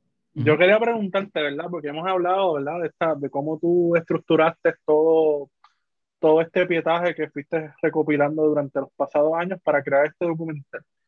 Pero hablemos del dinero. ¿Qué hiciste para financiar eso? ¿Sabes? Como Chacho. que esta es la parte difícil. Claro. Bitcoin, criptomonedas, donaciones de Maduro. ¿Quieres ser tu propio jefe? Embuste, embuste, Siendo tu propio jefe. Mira. Autogestión. Forex. Mira, pues eh, realmente eh, el- este documental fue- ha sido bien, eh, ha sido bien cuesta arriba financiarlo. Yo tengo la dicha de que, de que pues en los últimos años he vivido de, de- de esto, del cine, de las comunicaciones, del periodismo audiovisual. Y en ese sentido, pues he podido eh, comprar cierto equipo, ¿no? Que es el que uso, ¿no? Ver, tú sabes, a través de, de- de, pues, con el, el- con el mismo equipo que, que me gano en mis habichuelas, pues con el mismo equipo en el que, con el que salgo a grabar, ¿no? Así que también he tratado de ahí de construir una independencia, de yo tener mis propios medios, ¿no? Y no tener que estar dependiendo de que, de alquilar una cámara, por ejemplo, eh, sino tener mi propia cámara, aunque eso significa tener no la cámara, que la más pro, tú sabes. Eh, y entonces, eh, mira, esto se financió con campañas constantes de, de- de recaudación de fondos, eh, por, sea por virtuales y, y también cuando me invitaban a algún sitio a, a- a dar una de mis películas pasadas, ¿no? Yo me acostumbré a pasar el sombrero. Antes me, me daba mucho pacho, pero eventualmente dije, mira, pero esto es la forma de, financiar a un artista independiente. Este, pasar un sombrero, pasar una canasta como, como si fuese un culto de la iglesia, tú sabes. Eh, vendiendo camisetas, eh, se hicieron muchas camisetas que así mismo también se vendían en, estas actividades. Un poco eh, las regalías de, los documentales pasados, porque el documental de Vieques tiene una distribución educativa, que en cierto, que, hubo un momento que, me daba unas regalías que me, que me daban para tener para grabar una semana, tú sabes, regalías después de un año, ¿no? Pues, pero me daban ahí como para poder eh, grabar una semana en el sentido de, contratar algún eh, crew bien, bien mínimo también. Eh, pero, pero así fue que se financió realmente. Se financió con, se financió con una campaña de recaudación de fondos que, que fue bien, bien desde abajo y que nunca tampoco llegó masivamente, ¿no? Eh, si no, eran los mismos contactos que yo he acumulado a través de los años, de las presentaciones que hago, que siempre pido emails y todo ese tipo de cosas. Este, venta de camisetas y las regalías de mi última película. Y, este, y entonces como básicamente, pues, eh, pues yo, yo, no, yo nunca, yo no me a cobrar un centavo para hacer el documental, ¿no? Así que es toda esa mano de obra gratis mía, mi, mi autoexplotación para hacerlo. Correcto. Y, y entonces, que por ahí pues eh, ha sido una de las formas, ¿no? Porque al, menos pues yo sé grabar y sé editar y pues ahí en ese sentido pues no dependo de, de, tanta gente y, y, eso es lo que yo siempre le digo a los cineastas que están empezando, mira, aprende a hacer de todo porque eso te da una independencia para hacer tú un proyecto solo si no encuentras los chavos, ¿no? Y pues, y la solidaridad de mucha gente que cree en este proyecto que, ha cobrado eh, menos de una, de, una cuarta parte de lo que se supone que cobran por su trabajo, tú sabes. Este, y hay un saludito a, la gente como Bemba, eh, Puerto Rico, que colectiva de arte callejera, eh, Aníbal LS, que hizo la música del documental. O sea, si no fuera por, por ese, ese, el, S, el S es el de ignorancia. El S, el de. El rapero. Sí, sí, sí. Que cantó la canción Busca el que no haya escuchado, ¿verdad? Si quieres salir a quemar carros de policía en la calle, escucha Ignorancia. Búsquelo en Twitter con nuestro gran amigo Hermes Ayala. Eh, y pues, tú sabes, salga con un bate a la calle. Esa canción está bien cabrona. Saludos a LS y saludos a nuestro querido amigo Hermes Ayala. Saludos a Hermes, saludos a Hermes. Pero sí, sí, si no es también por esa solidaridad y un poquito eso que, también les estaba diciendo ahorita, esa colaboración entre artistas y que creemos en un mismo proyecto y que tenemos un mismo fin con, con este arte independiente y este arte político, pues pues no, no, no se podría hacer en verdad. Y este, y voluntad, también el, trabajo voluntario, que a mí no me gusta, no creo que ningún trabajo debe ser voluntario, pero el trabajo voluntario que de, de par de gorillas que también han, estado muy presentes. Eh, y así, en realidad, y yo creo que tiene que ver mucho con las relaciones, la gente que, entiende y, confía en el proyecto. Pero así, tú sabes, yo, yo creo, yo te diría que yo todo lo que, lo que, volviendo a resumir, venta de camisetas, eh, recaudación de fondos virtual, eh, pasar sombrero. Ah, eh, cuando me, han invitado en, universidades a dar honorarios, todos esos honorarios, antes yo no cobraba honorarios, fíjate. Porque decía, no, que eso de cobrar honorarios, este, pero entonces me, di cuenta que un montón de gente, un chorro de cabrones cobran unos honorarios bien caros, pues entonces yo me merezco mi honorario también. Claro. Eso, tenemos que aprender la lección cuando a nosotros nos dicen, ábranse un Patreon, y nosotros, ¿qué? ¿qué? Hay que abrirse un Patreon, Wario. Entonces, hay que hacerle este, Estamos comiendo mierda.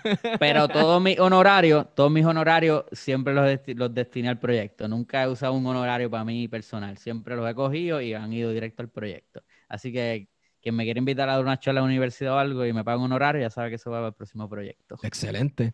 Este, pregunta que tengo. Yo, a mí me gustaría, porque a mí me pasa todo el tiempo, a mí me gustaría hacer un documental. ¿Verdad? Es tan fácil como que yo agarro una cámara, point and shoot.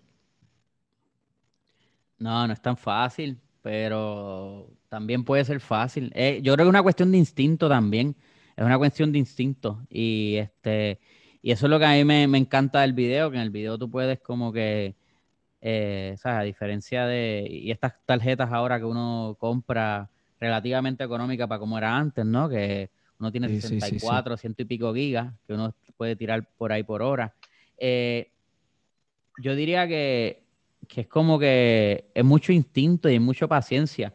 De- de- o sea, depende del documental que vayas a hacer también. El tipo de documental que yo hago, que es bien cámara en mano, bien cinema verité, pues envuelve eso.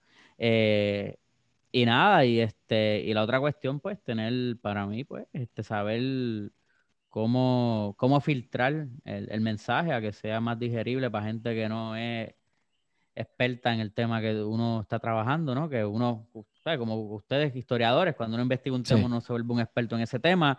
Esa cuestión de cómo uno poco a poco, pues, lo hace digerible para alguien que no es eh, el que hizo la tesis como tú. Claro. Y ese yo creo que ahí es que está mucho el reto, ¿no? Que uno hizo la tesis, pero cómo ahora uno explica esa tesis. Correcto. Y, Ese es tu trabajo, este, explicar la tesis en forma visual, que alguien En la pueda, visual. que la pueda Ajá. entender. Que está bien cabrón también, es un trabajo bien difícil. Sí, porque, Poder mano, comunicar.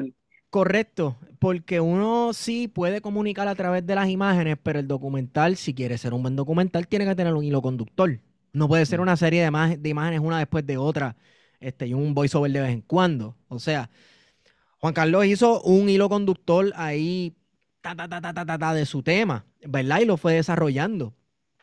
Eh, que yo como historiador pues lo puedo hacer con los datos. Me importa un, ¿verdad? Me importa un tema principal y lo quiero desarrollar y voy buscando de acuerdo y voy reteniendo los datos de acuerdo a ese tema, etcétera, y voy descartando lo otro, pero con, con pietaje, escoger qué pietaje insertar y cuál no, y a la misma vez hacer, montarle el hilo conductor a eso, que muchas veces no es cronológico, este, pues está bien difícil. Yo no sé, mano. ¿Ves? Yo, a, a mí, yo tengo ganas de hacer un documental que voy a tener que. va- va- sería en Puerto Rico, República Dominicana y Cuba.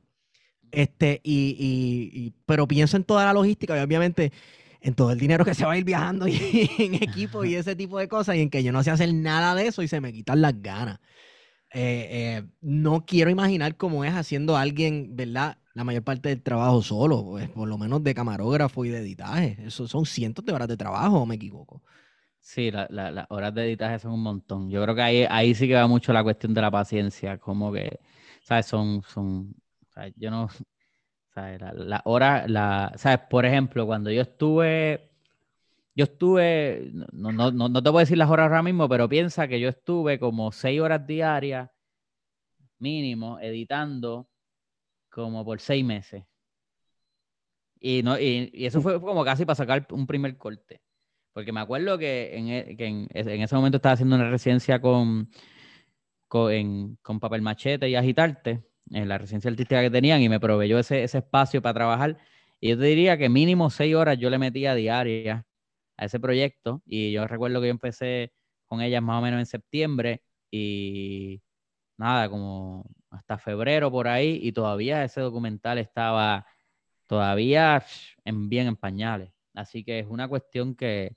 Y, y las horas que todavía le meto. Yo ahora mismo, recientemente le entregué a Caribbean Cinemas el, el corte que va para allá. Y yo estuve aquí la, la semana pasada pasando horas afinando unas cuestiones técnicas que habían para que estuviese listo para el cine. Pero sí, yo creo que eso tiene mucho que ver, tiene mucho que ver este, esa, esa cuestión de la edición, pero también mucha de esa edición uno la puede ir haciendo en papel, las transcripciones son bien importantes, por eso es que Sí. es como que la paciencia, como que no todo es que tienes que, quizás un día, si un día editas 30 segundos, eso, eso fue súper bueno, en verdad. ¿Cómo escribir la tesis también? Como que Sí, no se puede- un día, Acho, déjame decirte algo, escribiendo una tesis, hacer una página es como que, diablo, hice una página entera con las notas al calce perfecta, tú sabes, Chacho.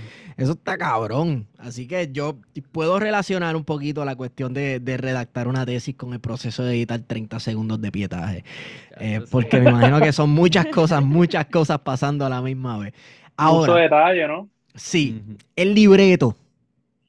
El libreto del documental. Que lo narras tú. ¿verdad?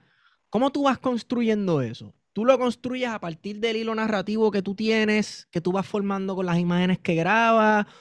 ¿O tú escribes una historia que tú quieres contar y, y- y de acuerdo a esa historia tú vas pegando las imágenes? Bueno, eh, yo te voy a hablar desde mi, mi, punto de vista, obviamente, desde mi, mi práctica, ¿no? Porque cada cineasta lo trabajará de una forma distinta. Eh, pero en la forma en que este documental se hizo, eh, yo, traté, yo, traté de editar todo el documental sin ni entrevista, primero sin entrevistas y sin narraciones. Como que, ¿qué me podían decir las imágenes? Y todos los días que grabé, sea, ponle que yo creo que este documental tiene como alrededor de 35, 40 días de grabación. Todo eso, aunque son muchos menos los que salen, eh, no, puede ser que sea un poco más, porque había unos días que uno grabó cosas pequeñas, pero ponle que habían como 30 o 40 escenas de días completos de grabación. Esos, esos días yo los monté como una sola escena, viendo a ver, mientras todo lo que yo grabé, que, que este, qué se decía tan solo con las imágenes. Una vez yo hice eso, que no tenía ni una sola entrevista, ese primer corte fue como de cuatro horas, y, una, y un saludo a todo el mundo que, a, la gorilla que en algún momento lo vio que era bien indigerible, para darme sus comentarios. Eh, después ahí yo le empecé a añadir las entrevistas que tenía, de, por eso es bien importante las transcripciones, de esas entrevistas que tenía, de que, por ejemplo, ah, pues mira, está esta parte, yo creo que aquí para poder entender eh, que están sirviendo comida después del huracán María, pues voy a tener que, necesitar que alguien explique algo, ¿no? entonces, pues fui construyendo ahí. Después de ahí, cuando ya yo no, no había, ya como que eh, entre las entrevistas y las imágenes todavía no, no había suficiente enlace eh, y, que, y, que digamos que, que estemos claros que esto es un documental que yo lo voy grabando según van ocurriendo las cosas, ¿no? Yo voy grabando este documental y no sé cuál es el final. Eh, así que la historia la voy construyendo mientras voy grabando e incluso, y mientras voy editando. Eh, que no había un libreto. Entonces ahí es que entonces, después de que están esas entrevistas y después de que están eso, eh, todas esas escenas montadas, es que yo empiezo a trazar un hilo conductor para tratar de enlazar todo eso, ¿no? Y ahí fue, fue el libreto eh, lo escribí junto con, Diana Ramos, que es la aunque yo lo narro, ella es la, coescritora y escribió muchas de, las partes, pero sí, pero es, eh, es esa parte de, ese hilo, es buscar ese hilo conductor, pero primero tuve, edité todo el material RAW sin entrevista, que tenía cuatro horas, después le metí las entrevistas, ya para ahí corté algunas partes que sabía que eran muy largas, como que era como tres horas y pico, y entonces después empecé a, jugar con, la, con las narraciones. Que también, eh, la, razón también que, yo sabía que de un principio iba a ser narraciones era porque cuando tú vas a explicar cosas así como económicas, como algunas que salen en el documental y pendejas de política pública y eso, es bien difícil en una entrevista, ¿no?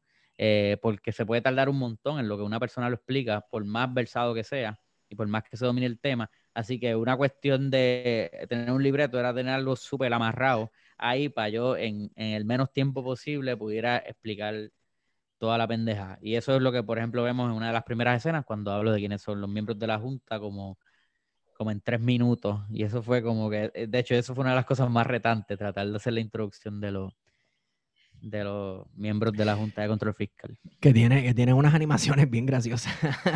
buenísima, buenísima. Sí, sí, sí. De Bemba, de Bemba. De Bemba. Bueno, pues saludos a Bemba PR. Saludos a Bemba. Saludos a Bemba. Dijiste algo ahí como si nada y le pasaste por encima, ¡fum! Lo seguiste. ¿Tu documental va a estar en Caribbean Cinemas?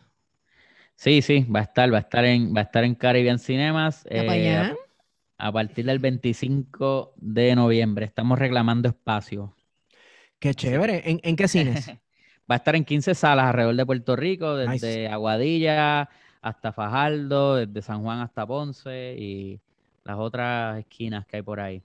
Eh, así que sí, vamos a la, la idea con esto, pues, para mí eh, esto es una cuestión de, de construir el poder popular y de que el mensaje llegue a, más allá de obviamente de, quienes estamos aquí, por eso me encantan como que, ¿sabes? proyectos como este que ustedes tienen y eso, sabemos que pues que estamos en una guerra mediática y claro. hay que tirar la, la contranarrativa por ahí, el contradiscurso. Y, Pero, y, es una forma de, lograr, de, tratar de, bregar con, esa accesibilidad, de que más gente eh, lo vaya a ver y envolviendo, ¿sabes? Trabajando con todo lo que envuelve, porque es un trabajo cabrón ahora mismo, como que preparando para que la gente conozca que el documental está en los cines, ¿no? Y en eso, y en eso un poquito estamos. Y gracias a ustedes también por, brindar el espacio. Oye, siempre pero, pero sí, pero va a estar en los cines ahí, 25 de noviembre. Eh, en 15 salas alrededor de todo Puerto Rico va a estar, eh, vamos a darle un, en, eso es en San Giving, así que podemos tener un San Giving combativo. Mira, y, me parece bien interesante, ¿verdad? Porque hay una, con el documental de Freddy Marrero de, de Filiberto, se creó toda una, una disposición del público a ver documentales. También el documental 1950 posibilitó eso, así que, y New York Basket también. New York Basket, que es de los mejores documentales de Puerto Que es un documental de deporte, pero un documental súper político, ¿verdad? Es, sí. Sí. Eh, y, lo que quería, ¿verdad? Señalar era eso, ¿verdad? De que hay, una, hay un público que está dispuesto a ver este tipo de documentales, que uno diría, pues nadie, nadie quiere ver un documental en Caribe encima, en buste ¿sabes? Eh, hay gente dispuesta a ver documentales y hay gente dispuesta a aprender y desaprender mucho de lo que ya, de lo que se sabe. Así que yo creo que hay gente que está en la disposición de tener nuevas experiencias, ¿verdad? Visuales, de adentrarse en temas que son complejos como es este tema, ¿verdad? Eh, de promesa que a través de un documental eh, y de imágenes, ¿verdad? Quizás pueda entender de mejor forma que le podría explicar un político o que podría explicar una hoja informativa y que a través de un video pues puedan, puedan entender de qué se trata todo lo que está sucediendo en Puerto Rico en los últimos años contra promesa. Claro, y, y, también eso puede abrir el, documentales como este, abren el camino a que surjan incluso más documentales sobre historia contemporánea de Puerto Rico. Yo creo que esta década del 2010 al 2020, 2020 al 2030, yo creo que eh, ¿verdad? Por, por, estos nuevos movimientos, esta combatividad que ha surgido, eh, vale la pena estudiarla desde ya, desde lo inmediato este, del suceso. Y yo creo que, por ejemplo, organizaciones como la colectiva feminista, las luchas estudiantiles recientes, todo esto se va a necesitar un acervo documental sobre esto, porque tener solamente los artículos de periódicos guardaban archivos digitales y los tweets de la gente de cuando estaban ocurriendo los momentos. Sí, eso está cool. ahora los tweets pueden ser documentos históricos y fuentes también, ¿verdad? Que se pueden analizar y estudiar los discursos. Este, porque yo te apuesto a que historiadores estadounidenses van a estar analizando tweets de Trump, además de demócratas mordidos. los demócratas odiaban los tweets de Trump.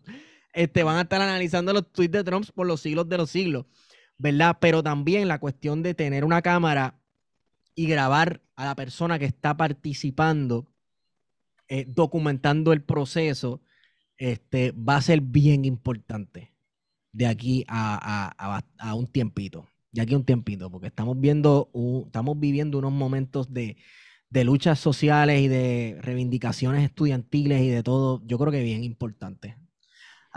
Bueno, tú sabes, ajá. Y yo creo que, que también una cuestión es que, pues, que se documente bien, porque, tú sabes, podemos trabajar con la cuestión de subir a, a, las redes sociales y grabar con un teléfono y eso, pero realmente ahí yo, yo pienso que cuando uno, pues, eh, se toma la, molestia y tiene, y tiene la oportunidad de, grabar algo bien, eh, es algo que es, es un documento histórico que tú estás grabando con calidad eh, y que al tú tener una cámara, por ejemplo, eh, como la que yo tengo, ¿no? Una, una camcorder así, te permite hacer mucha, o sea, tener mejor sonido, poder lograr mejores ángulos, obviamente, porque, ¿sabes? Que, que no podemos como que pensar, que, que, es bueno que las cosas estén bien documentadas. Y voy a ir a, a lo que quiero decir, porque imagínate, míralo bien documentado que, que han documentado, por ejemplo, a los Black Panthers, o sea, cada vez vemos imágenes nuevas de, los Black Panthers. en un momento hubo cineastas que, que, se, que se motivaron en, documentar movimientos como ese, eh, Cuba. ¿Qué sería la revolución Cuba si no fuese por su documentación? Es una de las revoluciones mejor documentadas que ha habido en la historia. Y este, tanto en, cine fílmico y este y en, en fotos y bien documentadas, ¿no? Y eso, y eso también ayuda a, a la memoria colectiva, ¿no? Y, y para mí es bien importante que lo documentemos más allá de las redes sociales, como tú dices, tú sabes, más allá de poner un video en las redes sociales, que se graben bien las cosas y que se archiven bien para que, para entonces tener ese, ese, más, más, más, más de, de, ese material, de esa tela, más, sí. más de esa carne. Es, es, bien interesante y sería chévere tener una conversación en otra ocasión sobre la gran importancia que tomó tanto el periodista como el documentarista a partir del final de, bueno, a principios de la década del 60 en adelante, como por ejemplo, como, como hablabas de la revolución cubana, como estuvo tan bien documentada, este, cómo hay, Dios mío, tanto pietaje casi inacabable de la guerra de Vietnam. Uh -huh. Tú sí. sabes, hay decenas de miles de fotos y videos, un acervo documental bien brutal de la guerra de Vietnam. Claro, por parte, eh, por un lado, Estados Unidos enviaban sus periodistas para que narraran desde su perspectiva, ¿verdad? Como justificando la acción de los Estados Unidos en Vietnam, pero también iba gente a montar contranarrativas sobre uh -huh. la guerra de Vietnam y a documentar los horrores y las injusticias que estaba eh, cometiendo Estados Unidos contra el pueblo de Vietnam. Entonces, ¿qué pasa?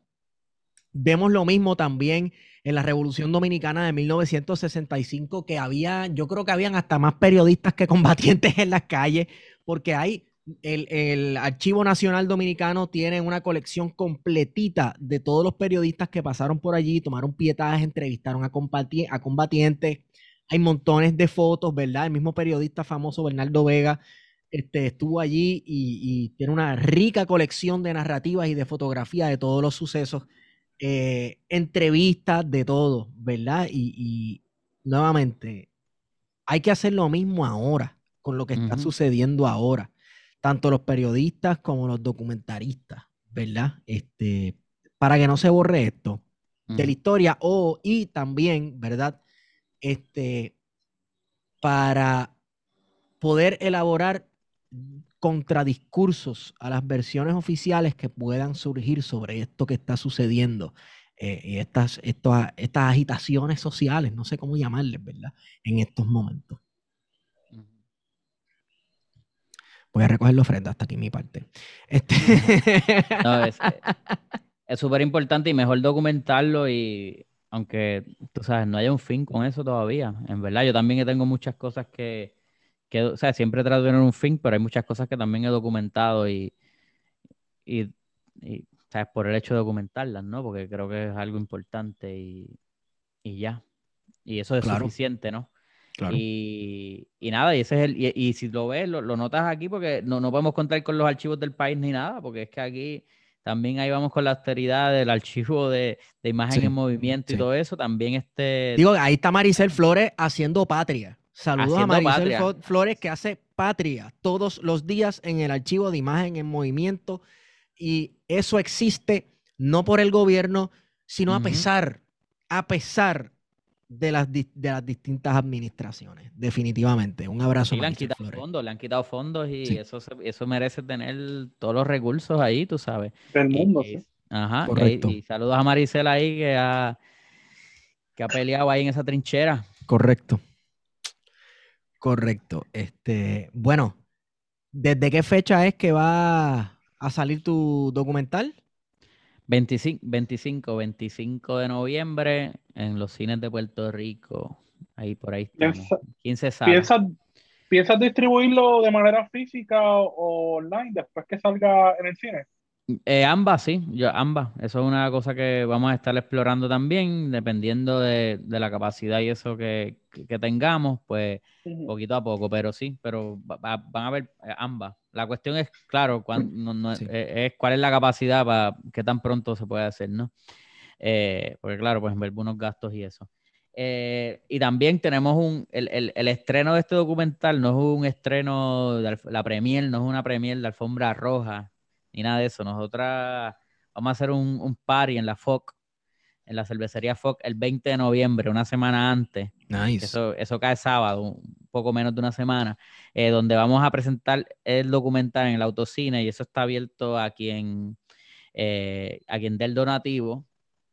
Y, este, y después de ahí tenemos un concierto eh, para lanzar la- el soundtrack de la película, que es un soundtrack que hizo el S, pero también está Lisbeth Román, está Hijo de Boriquén, y, vamos a tener un concierto ahí que in- los incluye, a- eh, lo- las incluye a ellas, también a Vladi, a Malacara, a Jambo, así que es una premier eh, para la corilla, es una eh, premier eh, de, de vacilón, tú sabes, de vacilón, pero combativo, tú sabes. Eh, el S y el la hijo de. Boriquén, par de gente ahí, eh, tremendo masacote, mi hermano. Definitivamente. Hacho, yo no sé, ¿verdad? Eh, escuchen al hijo de Boriquén, su última producción. También, por si quieren eh, lo mismo, salir a, bueno, no, porque si digo salir a la calle a darle batazos a carros de policía, no, pues, de- tal vez lo pongo un poco en peligro. Pero escuchen su última producción si quieren saber lo que es bueno. Es eh. Rap para los rockeros, rock para los raperos, eh, rumba, bomba, plena, salsa para todo el mundo, definitivamente. Eh, esa producción está bien cabrona, el hijo de Boriken, vayan, escúchenlo. Bueno, Bueno, tremenda descripción que hiciste. yo- pues que es verdad. ¿Cómo es, cómo es eso? Este, eh, rock para los Eh, raperos. eh, rap para los rockeros, salsa, bomba, plena, rumba para todo el mundo, porque es que tiene de todo, loco. tiene de todo. O sea, hay una canción que, que tiene una guitarra eléctrica y una pesada de batería y después pone una canción perreo asqueroso. Pues, pues, súper cabrón Para todo el público. para todo el mundo. Correctamente. La gorilla le Este, está metiendo, le está metiendo. Sí, le está metiendo. Y pues Yuladi, que es pana de nosotros ya. Este, bueno, yo creo que podemos ir cerrando el aguario. Sí, podemos cerrar. Oga, 25 de noviembre en un Caribbean Cinemas cerca de usted. La gente que quiera, ¿verdad? Vamos aquí a pasar el cepillito, acabó el culto. La gente que quiera hacer donativos a la producción, ¿cómo pueden hacerlo? ¿Qué método?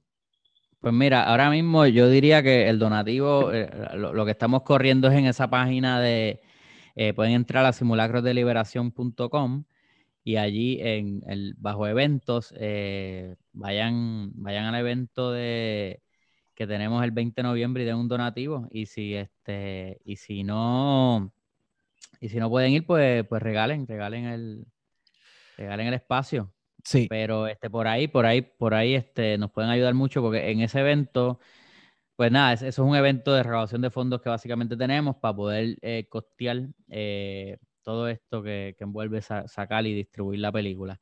Así que yendo a ese evento o sencillamente comprando una entrada y donándola apoyan con cojones y siempre pues estamos, pues vamos a estar vendiendo el disco, vamos a estar, este, ven- siempre, siempre sigo vendiendo camisetas. Sí. Y así que pueden estar pendientes a nuestra página, Simulacros de Liberación, eh, en Instagram, Simulacros de Liberación en Facebook y SDL Documental en Twitter.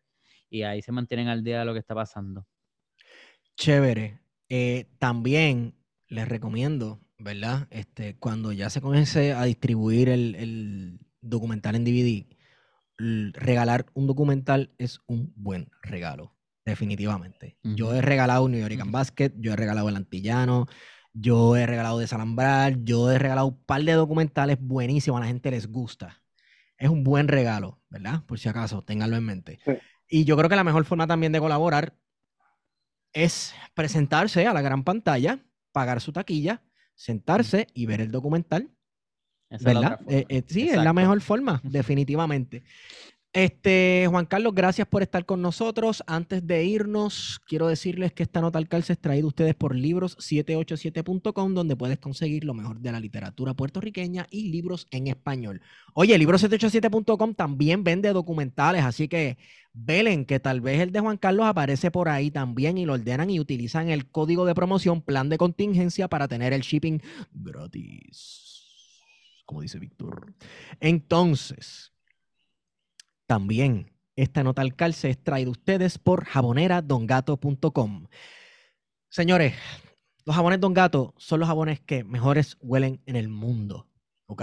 Si usted es como yo, que mínimo se baña una vez al día, mínimo, eh, usted necesita usar jabones Don Gato. ¿Ok? Tienen material, eh, son hechos con materiales naturales, no son nocivos para la piel, te dejan, mira, oloroso Nuevo. nuevecito. Así que jabonera Don Gato, váyese a bañar. Ah, me falta algo más, Guarionex. Ah, una última cosa. Plan de contingencia tiene ATH móvil. Si quieren hacer algún donativo al podcast, ¿verdad? Para nuestros proyectos futuros, que tenemos un, nuestro próximo proyecto está súper al garete. Eh, si quieren donar, este, pueden ir a, a TH Móvil, buscan. Nos en pueden dar un diezmito por lo menos. nos dan el diezmo, este, y buscan en business, plan de contingencia, así mismo lo buscan, plan de contingencia, les va a salir, y ahí envían dos o tres mil pesos.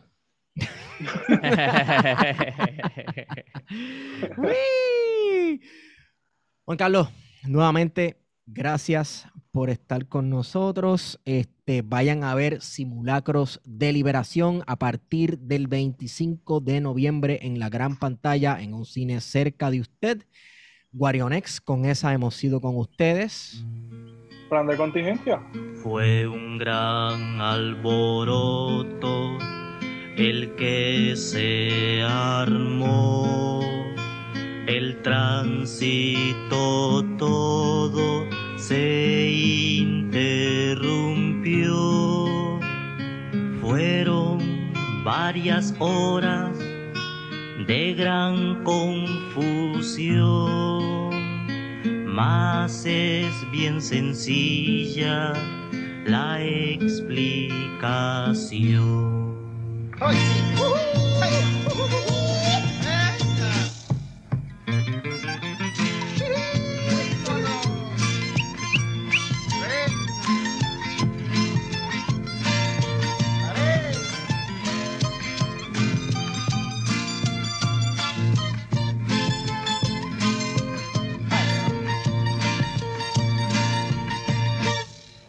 llantas usadas, trapos y acerrín, unas cuantas tablas, latas y cartón, una buena hora y un muy buen lugar, gasolina y fuego y usted ya verá. Los explotadores se han puesto a temblar porque el pueblo entero hoy sale a luchar. Y las barricadas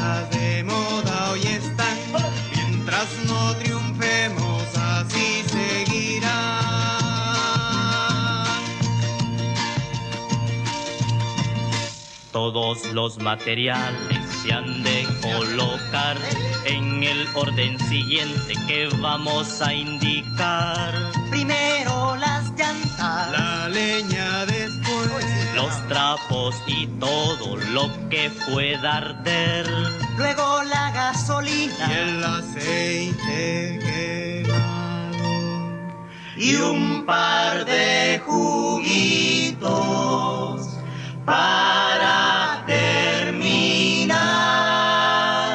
Los explotadores se han puesto a temblar porque el pueblo entero hoy sale a luchar. Y las barricadas de moda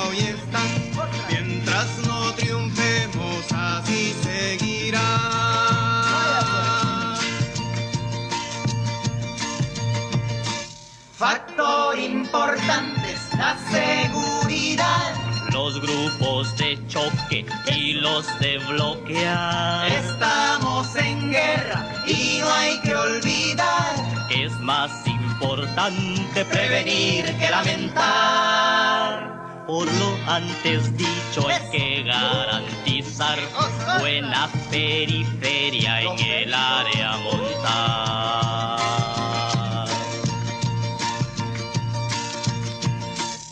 Una compa obrera contaba que vio a una señorona que de la impresión se puso amarilla y se desmayó.